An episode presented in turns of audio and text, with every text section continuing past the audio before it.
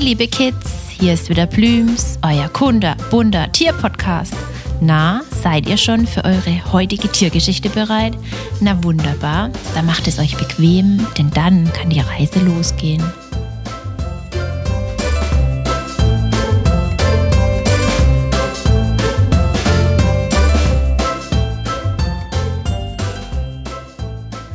Heute erzählt euch Blüms etwas von dem Top-Akrobaten unter unseren heimischen Wildtieren, dem Eichhörnchen. Jeder von euch hat bestimmt schon einmal ein Eichhörnchen gesehen und wie leicht diese kleinen Klettermeister die Bäume erklimmen und von Ast zu Ast springen. Es gibt natürlich auch beim Eichhörnchen verschiedene Arten, aber meistens sprechen wir von dem bei uns am häufigsten lebenden eurasischen Eichhörnchen. Die süßen Nager stechen mit ihrem rötlich-braunen Fell und dem hochgestellten buschigen Schwanz aus der Umgebung heraus. Der Schwanz hilft ihnen beim Klettern die Balance zu halten und beim Sprung von Ast zu Ast etwas zu steuern, wo sie landen. Die Fellfarbe variiert je nach Lebensraum etwas. In Nadelwäldern, die höher auf einem Berg liegen, sind die Racker eher dunkel und braun und in Laubwäldern eher heller und rötlich. So sind sie einfach immer optimal getarnt. Die Eichhörnchen können 20 bis 25 Zentimeter lang werden. Wobei dazu noch der Schwanz dazukommt. Und der alleine kann nochmal bis zu 20 Zentimeter lang sein. Stellt euch das mal vor. Fast so lange wie ihr Körper. Durch die lange, schmale Form ihres Körpers sind sie perfekt für ihren Lebensraum in den Bäumen angepasst. Wie eine leichte Feder machen sie sich beim Sprung ganz lang und erreichen ohne Probleme den nächsten Absatz. Durch ihr leichtes Gewicht von maximal 400 Gramm und die lange Körperform können sie auch auf sehr dünnen Ästen herumtollen, ohne dass diese abbrechen. Außerdem können sie sich durch ihre langen, sehr gut beweglichen Finger mit den Krallen an den Vorderpfoten optimal an der Rinde festhalten. Auch kopfüber runterklettern ist gar kein Problem mit den starken Hinterbeinen. Ach so, und nicht nur Baumstämme sind damit ein leichtes hinauf und hinunter zu kommen, auch unsere glatten Hauswände sind meist gar kein Problem. Deshalb sind sie auch sehr viel in unseren Städten zu sehen. Denn das Futterangebot ist groß und es findet sich immer ein Baum oder ein Dachvorsprung, wo es sich gut wohnen lässt. Da wir es gerade von Ast zu Ast springen hatten, was meint ihr, wie weit kann so ein Eichhörnchen denn springen? Bis zu fünf Meter können sie schaffen. Aber das sind dann auch schon die Meister unter den Hörnchen.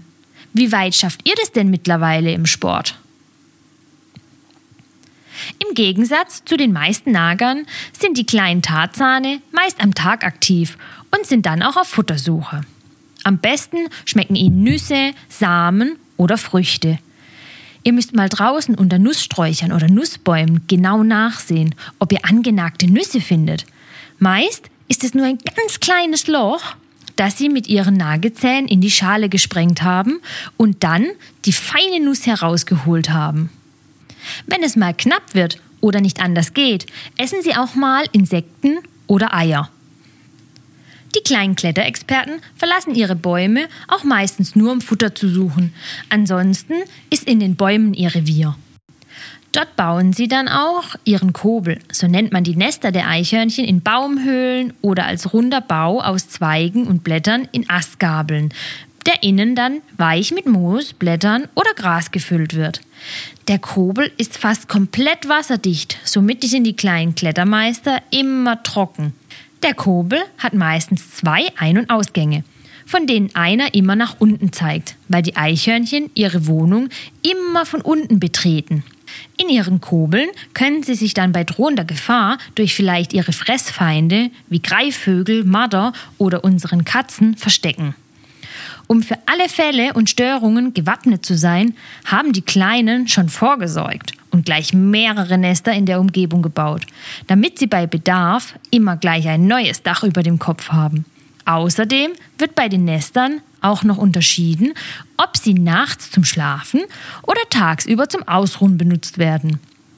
Das ist so ähnlich wie bei euch das Bett für nachts und die Couch für tagsüber.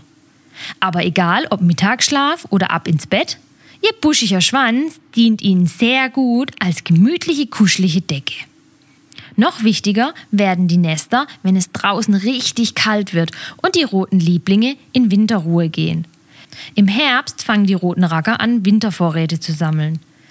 Die vergraben sie an vielen, vielen Stellen im Boden rund um den Kobel und stoßen die Erde mit ihren Schnauzen zum Schluss noch fest und verstauen die Vorräte in Rindenspalten und Astgabeln. Direkt in ihren Nestern wird kein Vorrat angelegt. Die angelegten Vorräte sind meist die einzige Nahrung, die die Eichhörnchen über den Winter haben.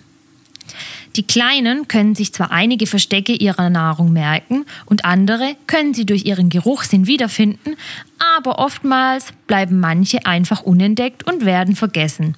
Deshalb legen sie auch so viele verschiedene an. Und könnt ihr euch vorstellen, was dann aus den vergessenen Vorräten passiert? Sie erfüllen eine ganz, ganz wichtige Aufgabe. Na, kommt ihr drauf? Im Frühjahr beginnen viele der Samen zu keimen und es entstehen neue junge Bäume und Sträucher. Ist das nicht toll? Unsere kleinen Waldgärtner also.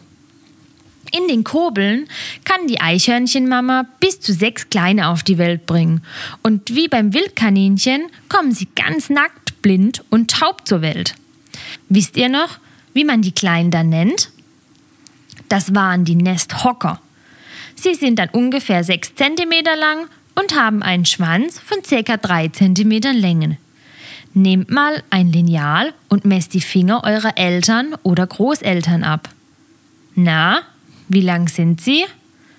Wenn die Knirpse ungefähr sechs Wochen alt sind, fangen sie an, das Nest zu verlassen. Sie dürfen aber noch einige Monate in der Nähe des Kobels bleiben. In vielen Ländern bei uns in der Nähe sind die roten Eichhörnchen, wie wir sie kennen, schon stark zurückgegangen und durch eine andere Art mit graubraunem Fell aus anderen Ländern ersetzt worden. Die sind robuster und stärker und finden viel mehr ihrer Vorräte im Winter wieder. Somit haben sie häufiger eine bessere Überlebenschance. Aber nicht nur durch die andere Art sind unsere kleinen Akrobaten bedroht, sondern auch durch den Lebensraum, der ihnen fehlt. Denn Wald ist leider nicht gleich Wald. Ihr wisst ja schon, dass sie sich von Samen, Trieben und Knospen ernähren und dadurch sind sie auf alte Bäume angewiesen. Denn auch bei den Bäumen ist es so, dass sie erst erwachsen werden müssen, damit sie Früchte und Samen tragen. Das heißt, dass manche der Bäume erst einmal 20 oder sogar bis zu 80 Jahre lang wachsen müssen, bevor die Eichhörnchen an ihnen etwas zu essen finden. Und diese alten Bäume entfernen wir in der Forstwirtschaft immer mehr. Und somit nehmen wir den kleinen roten Rackern die Futtergrundlage. Deshalb ist es wichtig und man sollte immer vorher gut überlegen, ob es sein muss, einen Baum zu fällen. Eichhörnchen sind aber nicht die einzigen Lebewesen bei uns auf der Erde, von denen es etwas zu lernen gibt. Plüms freut sich, wenn ihr wieder vorbeischaut und mit uns das Tierreich erkundet. Erzählt es gerne euren Freunden und hört zusammen die nächste spannende Folge. Für alle, die zugehört haben und auch Näheres über den Tierschutz wissen wollen, die unserer Meinung sind, dass die Kids die Tierschützer von morgen sind, abonniert unseren Kinderpodcast oder unseren Tierschutz-Podcast und teilt uns fleißig. Bis bald, euer Plüms-Team!